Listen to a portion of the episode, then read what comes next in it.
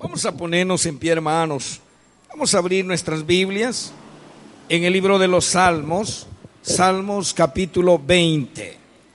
Salmos capítulo 20 o Salmo 20.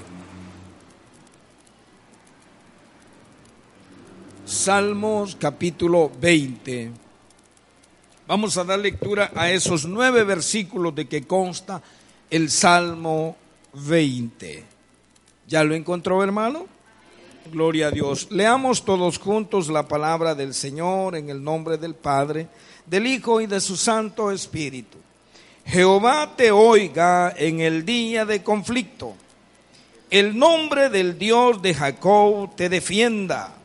Te envíe ayuda desde el santuario y desde Sión te sostenga. Haga memoria de todas tus ofrendas y acepte tu holocausto. Te dé conforme al deseo de tu corazón y cumpla todo tu consejo. Nosotros nos alegraremos en tu salvación y alzaremos pendón en el nombre de nuestro Dios. Conceda a Jehová todas tus peticiones Ahora conozco que Jehová salva a su ungido. La otra desde su los oirá desde sus santos cielos con la potencia salvadora de su diestra. Estos confían en carros y aquellos en caballos, mas nosotros del nombre de Jehová nuestro Dios tendremos memoria. Ellos flaquean y caen, mas nosotros nos levantamos y estamos en pie. Salva Jehová, que el Rey nos oiga en el día que lo invoquemos. Oramos, Padre Divino. Señor, es grande tu amor, es grande tu compasión por cada uno de nosotros al tenerlos esta tarde reunidos en este lugar. Señor amado, sabemos que tú no nos acercaste a ti para que padeciéramos, sino para tener vida y vida en abundancia. Señor, no podemos tener vida si no hay palabra tuya en nuestras mentes y en nuestros corazones. Así, mi Rey, esta tarde, en el nombre de Jesús, por tu misericordia, alimentanos, susténtanos, instruyenos, consuélanos con tu palabra. En el nombre de Jesús. En el nombre de Jesús. Amén y amén. Puede tomar asiento, hermano. Hay un canto muy lindo que se titula Estoy confiando, Señor, en ti. ¿Cuántos pueden decir amén a esa expresión? ¿Amén o no amén? Hermanos, la palabra del Señor o a través de la palabra de Dios, nos enteramos que hay un tiempo de angustia como jamás ha habido en esta tierra y ese tiempo de angustia está preparado para toda la humanidad. Y de manera especial para aquellos que un día fueron privilegiados en ser parte del Dios Todopoderoso. Háblenos más claro, pastor. Está refiriéndose el Señor al pueblo escogido de Dios, primeramente al pueblo de Israel. Pero también, hermano, padecerá todo el mundo entero. Y ese tiempo que está preparado, que está anunciado por la palabra, se conoce como la tribulación y la gran tribulación. ¿Qué sucederá en ese tiempo? Habrá hambre, habrá pestes, que es igual a decir enfermedades, y habrá persecución física. Muchos serán salvos del el perseguidor. Entendiendo a través de la palabra que el perseguidor es el mismo diablo y Satanás a través de sus secuaces, el anticristo y el falso profeta, pero serán salvos pagando con sus vidas. La iglesia de Jesucristo, los escogidos hoy, los postreros, que es la iglesia, no entrará en ese tiempo de angustia y de tribulación que anuncia la palabra.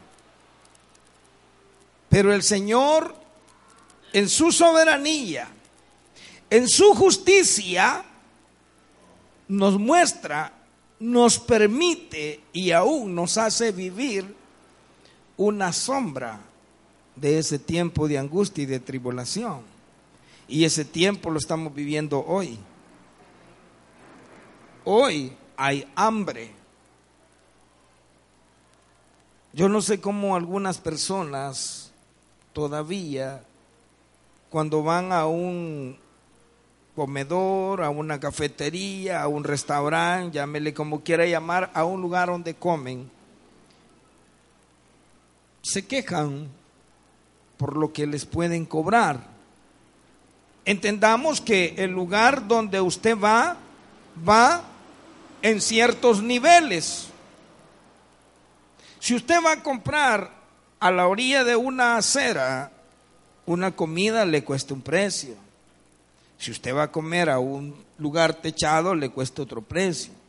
Si le ponen a un lugar sillas acolchonadas y los platos de cristal es otro precio.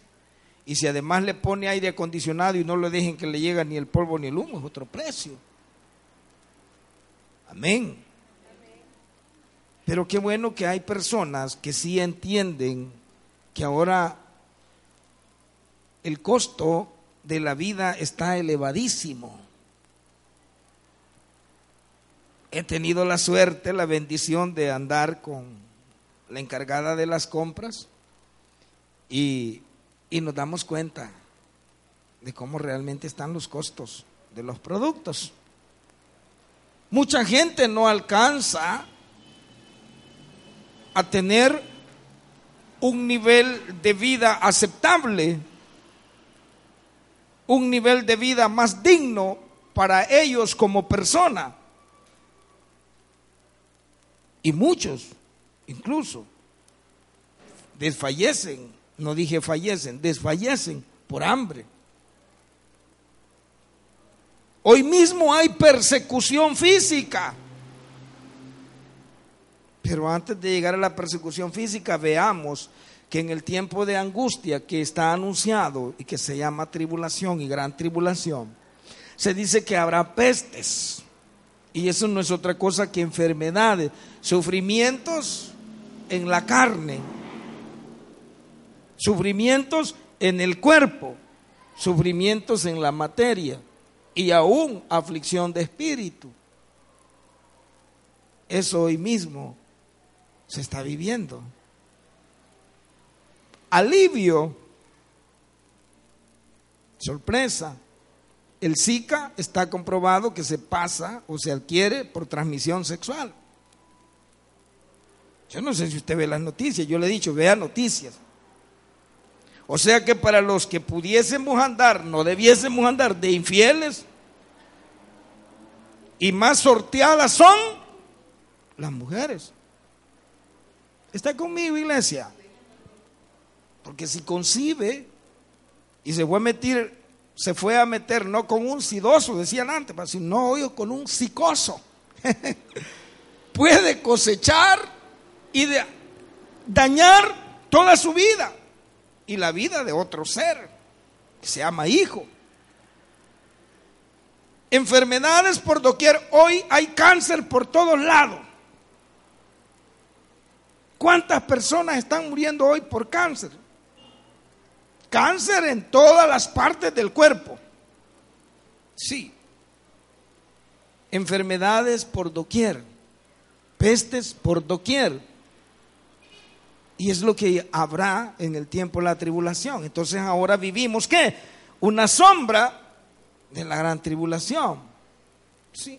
Lo vivimos en un grado diminuto a comparación del superlativo de los postreros tiempos. Cuando usted y yo, cuando la iglesia de Jesucristo, en la misericordia de nuestro Dios, ya no estemos en esta tierra, sino dándole cuentas al Creador de lo que hicimos, dice la palabra, cuando estuvimos en el cuerpo, sea bueno o sea malo, bendito sea el Señor. Pero ahora mismo lo estamos viviendo. Usted esta noche se congrega, espero que así sea, con la fe en Dios en su poder y en su misericordia de que Él resuelva ese problema que usted está padeciendo. ¿Cuál? Enfermedad. Enfermedades que en algún momento le ha dicho el médico, mire, para esto no hay cura. Como por ejemplo el, problema de la, de la cabeza, la migraña. Dolores dice, mire, para eso no hay cura, hay calmantes. Pero para Dios no hay nada imposible. Y usted lo sabe. Y quizá usted lo haya venido a buscar esta noche. No hay una solución económica si usted no tiene trabajo. Si usted no tiene a alguien que le mantenga económicamente, no hay solución. No hay una salida.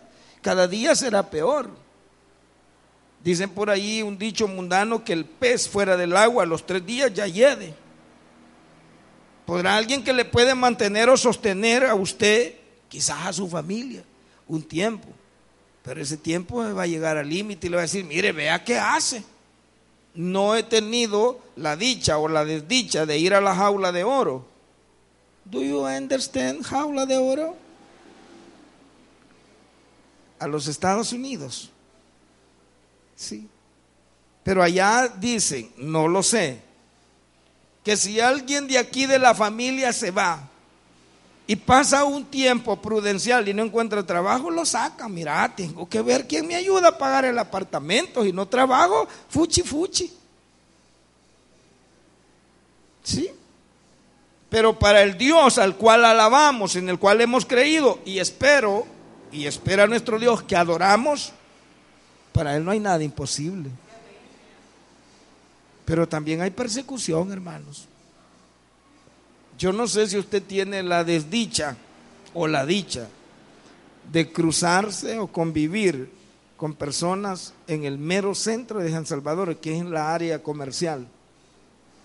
Eso es un infierno. Hablaba con mi familia y decía el menor de los hijos, ¿por qué si Dios es tan poderoso permite eso? Porque nos estábamos enterando de cosas trágicas que quizá usted no la sabe porque las noticias no las han publicado. ¿Sí? Y yo le decía al Señor, él ponía en duda, incluso yo les he contado la rebeldía de este caballero. Dios es real, Dios existe. Y lo que sucede hoy mismo, Él lo permite. Él declara en su palabra que la ira de Dios se revela desde los cielos ante la injusticia de los hombres, los que detienen la justicia de Dios a través de la injusticia. ¿Qué es lo que está pasando ahora? Mire usted, veamos el cuadro de la política, pero quedémonos en El Salvador. Hermanos, hoy nos estamos enterando que de alguna manera se sabía, pero no con la certidumbre que ahora se está descubriendo, de cómo las personas que tenían el poder en sus manos, jugaban y laceraban la necesidad del pueblo y digámoslo del salvadoreño. ¿Está conmigo? Usted está dándose cuenta, hermanos. Hoy mismo yo veía una noticia de un caballero que decían, de diputado pasa a indiciado. Qué tremendo,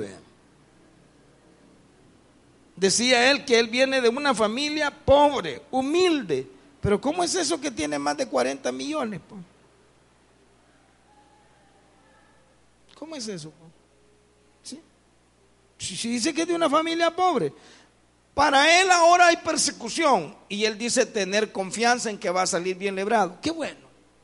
El que nada debe, dicen por ahí, nada teme. Hay persecución en todos los niveles. Ya se dice que se va a investigar tres o cuatro periodos anteriores, presidenciales.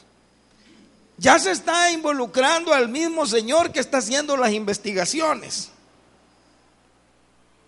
por ahí decían esta palabra y espero no ofender, es una merienda de negros. Es una persecución atroz entre ellos, pero también a los niveles más bajos de la sociedad, del mundo, y quedes en El Salvador, hay persecución. Dije, y quizás usted se va a enterar de cuáles son las situaciones que están viviendo en ese centro de San Salvador. Dese una cruzadita y va a ver las calles, las ve diferentes. Un día se va a enterar por qué no puede haber paz. Hay una persecución, so pena de muerte. ¿Cómo estarán buscando estas personas ser librados de semejante situación? No lo sé. Mas sin embargo, o sin embargo, quítele el más, eso no se dice. ¿Sí? Sin embargo, nos damos cuenta que muchos están queriendo salir librados por su propia mano, por su propia capacidad. Pero el Señor nos enseña en su palabra que es maldito delante de Dios el hombre que confía en él mismo. Porque eso significa maldito el hombre que confía en el hombre. Nosotros, la iglesia de Jesucristo, que estamos viviendo la sombra de la gran tribulación, ¿escuchó eso? la sombra de la gran tribulación. Hay pestes, hay hambre, hay persecución, hay muerte por doquier. Es triste, es jactancioso, es risible y hasta colérico escuchar cuando las autoridades gubernamentales están dando las estadísticas de los muertos, como si eso fuera de jactancia. No, hoy estamos en tanto. Es que es risible. ¿Pero por qué? Yo te digo algo, iglesia de Cristo. Dios lo ha permitido. Pero ¿cómo es eso? decía el muchacho. Que Dios siendo tan poderoso lo permite. Y arrancamos porque veíamos un niño, no recuerdo de dónde era, una niña. Nació normal y le dio una enfermedad, no sé, no, no recuerdo. Corríjame usted, se llama meningitis. ¿Sabe usted qué es la meningitis? ¿Qué es? es una enfermedad del cerebro. ¿Sí? ¿Es así? Usted que está allá en la, área médica no ha oído de eso. Bueno, yo no, estoy mal ubicado, recuerdo que eso... Yo tuve un cuñado que le dio eso, es una infección en el cerebro y lo mató, padeció mucho. A esta criatura, siendo una bebé, le dio y la dejó pequeñita, por no decir enanita. Y le deformó todo el cuerpo. Y eso es lo que decía este caballero. Pero ¿por qué? Si Dios existe, ¿por qué permite esas cosas? Esa criatura es inocente, le decía yo. Lo más probable es que no entienda ni siquiera en el mundo que ella vive. Pero sus padres sí. Habría que ver quiénes son. ¿Sí? ¿Qué está diciendo eso? ¿Que los padres van a pagar por los hijos o los hijos por los padres? La Biblia dice que no. Pero Dios quiere mostrarle algo a la humanidad y la humanidad no quiere entender. La ira de Dios se revela desde el cielo ante la injusticia de los hombres aquí en la tierra. Estamos padeciendo hoy mismo los cristianos evangélicos por nuestra injusticia pastor que está diciendo, nosotros somos justos, amén, delante de Dios, pero nuestros actos son de injustos.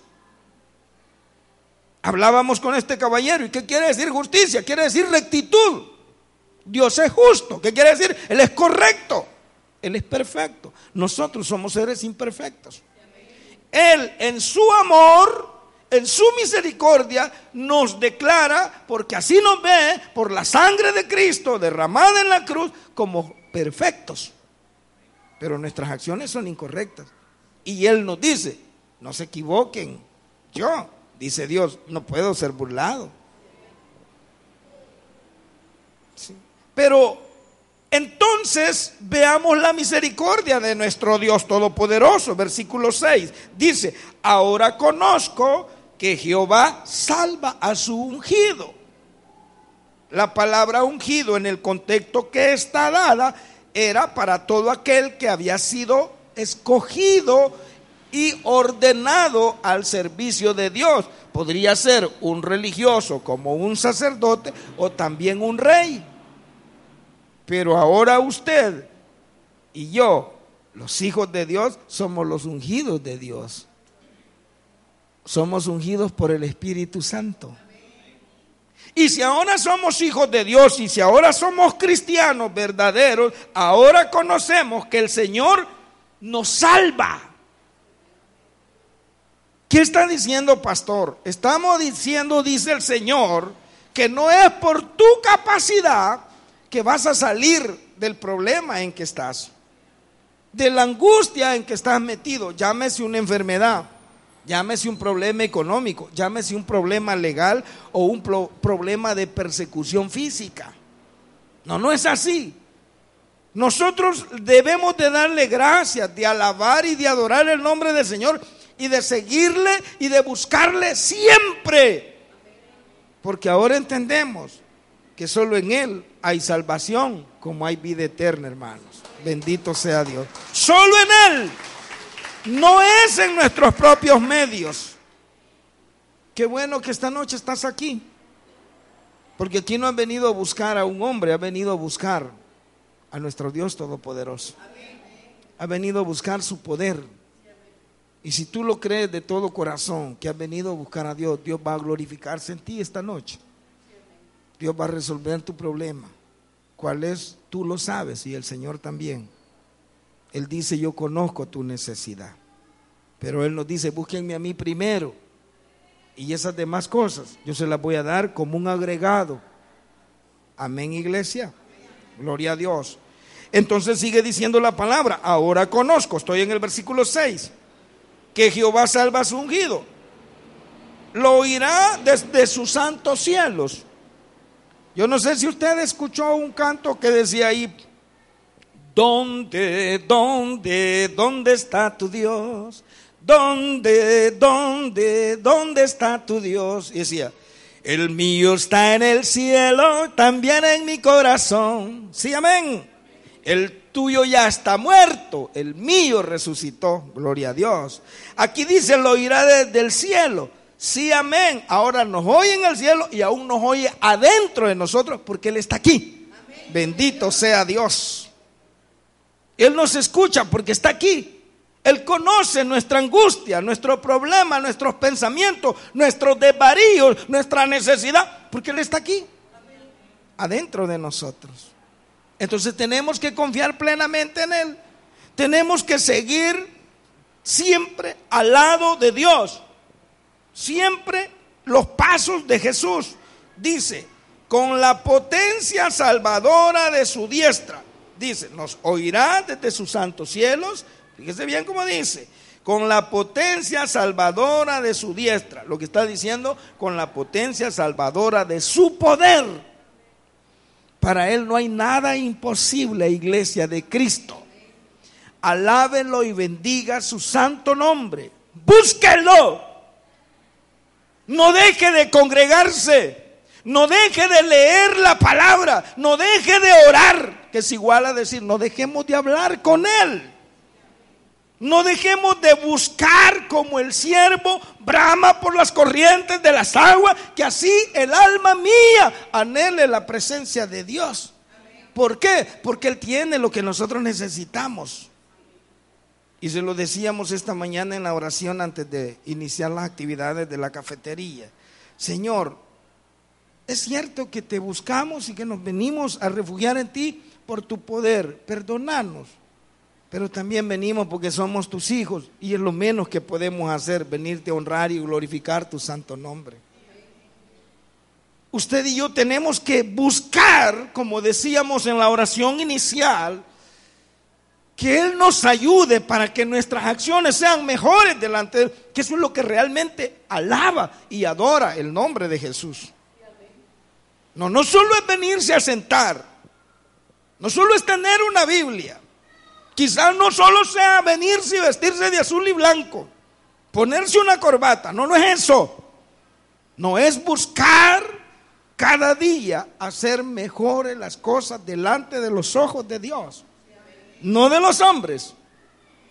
Porque delante de los ojos de los hombres, los hombres somos hipócritas. Le tenemos miedo al que dirán de los hermanos, pero no le tenemos temor a los ojos y a la presencia de Dios que está en nosotros. Y Él está aquí. Y Él sabe qué es lo que estamos haciendo. ¿Sí? Mire lo que sigue diciendo la palabra del Señor. Estos confían en carros y aquellos en caballos. ¿Qué? Los inconversos. Esta gente que ahorita está enjuiciada. Estos que ahorita llega ya el, rumor o la amenaza de que van a ser procesados. ¿En qué están pensando? Quizás uno ya hasta tienen los boletos o algo otro ya ni están aquí. Amén o no amén. Sí, están pensando en que los va a salvar su mismo billete. Yo sé que puedo comprar una comunidad y ahí me voy a dejar crecer la barba y ahí nos vamos a hacer, pero sabemos que tenemos plata y nos vamos a esconder. Están confiando en su poder. Veámoslo en las personas humildes, en las personas sencillas y hablamos de el área económica, ¿por qué no? Del área intelectual. Y son amenazados y son perseguidos. ¿Cuál es la solución que encuentra? Trasladarse. Mire, se fueron, sí, nos fuimos. Allá los vecinos de una hermana que se congregan con nosotros tenían un negocio grande, bonito, y de repente estaba cerrado. Y le digo yo, ¿y qué pasó? Nos vinieron a amenazar. Vinieron a decirles esto y esto y esto, y lo que hicieron es irse. Un cristiano evangélico verdadero lo que hace es humillarse delante de la presencia de nuestro Dios Todopoderoso. Él lo dice en su palabra, si se humilla mi pueblo, ¿sí? Si se humillare mi pueblo sobre el cual mi nombre es invocado y buscaren mi rostro y oraren y cambian, eso significa se convirtieran de sus malos caminos. Entonces yo iré de los cielos y sanaré su tierra. ¿Qué es lo que nos está diciendo el Señor, hermanos? Aprendamos ya a ser cristianos verdaderos. A confiar plenamente en Dios que Él tiene el cuidado de cada uno de nosotros. La persecución está por todos los lados, hermano. La persecución está por todos lados. Nosotros todas las mañanas oramos y siempre pedimos y clamamos la cobertura total de Cristo Jesús para este lugar y para las almas que aquí trabajamos. No le vamos a negar que en la carne no hay así cierto recelo. Hemos tenido varias visitas y con la señora la encargada de las compras, hoy estamos bien, va. A ver, pues, vamos aprendiendo. Nos echamos una mirada y ya nos conocemos, va. Después hablan y dice, mira, yo le tenía desconfianza. Sí, pero Dios está con nosotros, no te preocupes. Dios está con nosotros. Todos los vecinos están atendidos, pero aquí no, porque aquí está la presencia de Cristo Jesús en este lugar. Este lugar le pertenece a nuestro Dios Todopoderoso. Y ahora conozco que Él salva a sus hijos. Bendito sea Dios. Bendito sea Dios. Eso tenés que entender, iglesia. Tenés que conocer que quien te da la salvación física, corporal, mental y todas las áreas de tu vida es nuestro Señor Jesucristo.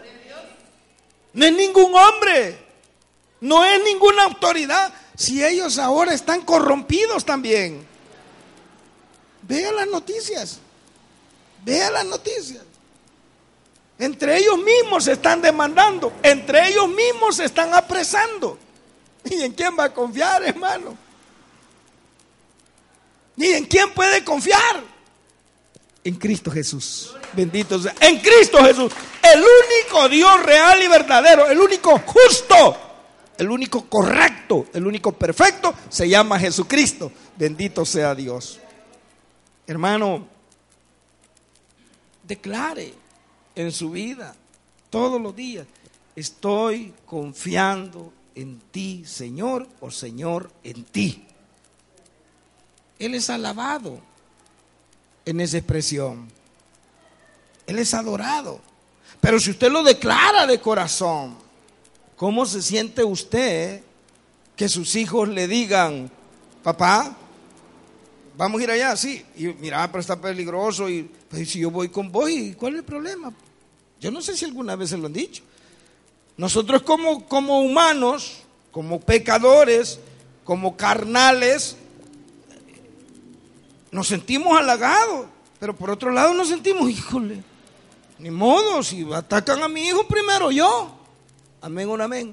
Pero qué bueno que nuestro Dios, siendo todopoderoso, pone un vallado de ángeles alrededor de cada uno de nosotros.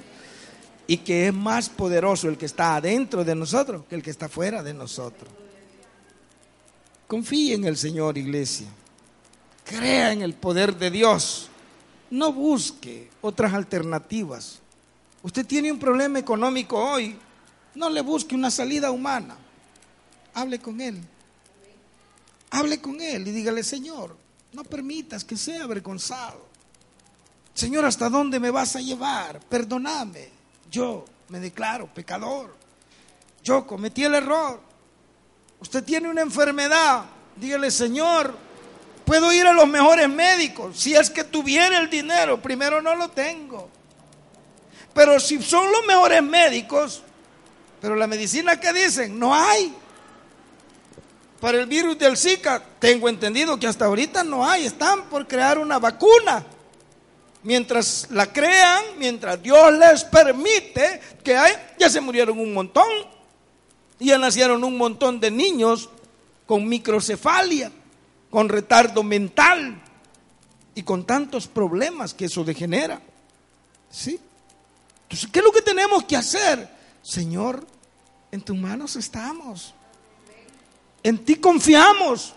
En ti creemos. Señor, en la carne hay temor. Cuando nos movemos en el transporte público. Cuando vamos en nuestros vehículos y de los vehículos los bajan del pelo, dame la llave, si no, pum, pum, pum. Mira, si no, alistate tanto, si no, le dijeron una hermana, quiero tanto cada semana, si no, una bomba le van a ir a meter a este lugar. Allá sí lo crees, si es verdad o es mentira. ¿Cuántos casos se ve? ¿Qué tiene que decir? Señor, estoy confiando en ti. Bendito sea el nombre de Jesús. Señor, estoy confiando en ti. Y Dios es glorificado. Dios no abandona a sus hijos. Dios está por nosotros. Lo entiende bien el salmista y dice, ahora conozco que Jehová salva a su ungido. Bendito sea el nombre del Señor. ¿Sí? Terminemos en el versículo 8. ¿Sí? Aún en el 7 veíamos esta palabra. Dice, ellos confían en carros y aquellos en caballos, mas nosotros en el nombre de Jehová, nuestro Dios, nuestro Señor Jesucristo. De Él tendremos memoria, a Él clamaremos. En el 8 dice, ellos flaquean y caen. ¿Quiénes caen? Los necios. Los que creen que por sus propios medios pueden ponerse a salvo. ¿De qué? De la enfermedad, de la persecución, de los mismos problemas económicos. ¿Qué pasa cuando tenemos un problema económico, hermanos? Y queremos por nuestros propios medios, buscamos y qué hago? Mire, con un préstamo salgo. Lo que hace es hacer o cavar un hoyo más grande del donde salió Godzilla allá en Guatemala. Se va a hundir. ¿Sí? ¿Por qué? Porque maldito, que es igual a decir despreciado por Dios, es el hombre que, que confía en él, que se apoya en otro hombre. Pero dice, bendito es el hombre que confía en el hombre. Será como árbol plantado a la orilla de las corrientes de los ríos, su hoja siempre estará verde y nunca caerá. Ellos caen, nosotros no, nosotros siempre nos mantenemos de pie, dice la palabra. Y esto no es soberbia, cuando dice la palabra para nosotros que estamos de pie, hermanos, físicamente estamos en pie, laborando, moviéndonos, haciendo lo que Dios nos manda, que trabajemos, pero espiritualmente debemos estar arrodillados, humillados delante de Dios, hermanos, dándole a Él toda la honra y toda la gloria, por la victoria que vivimos en su santo nombre. Si usted lo cree, déle fuerte el aplauso al Rey de Reyes y Señor de Señores. Bendito sea Dios.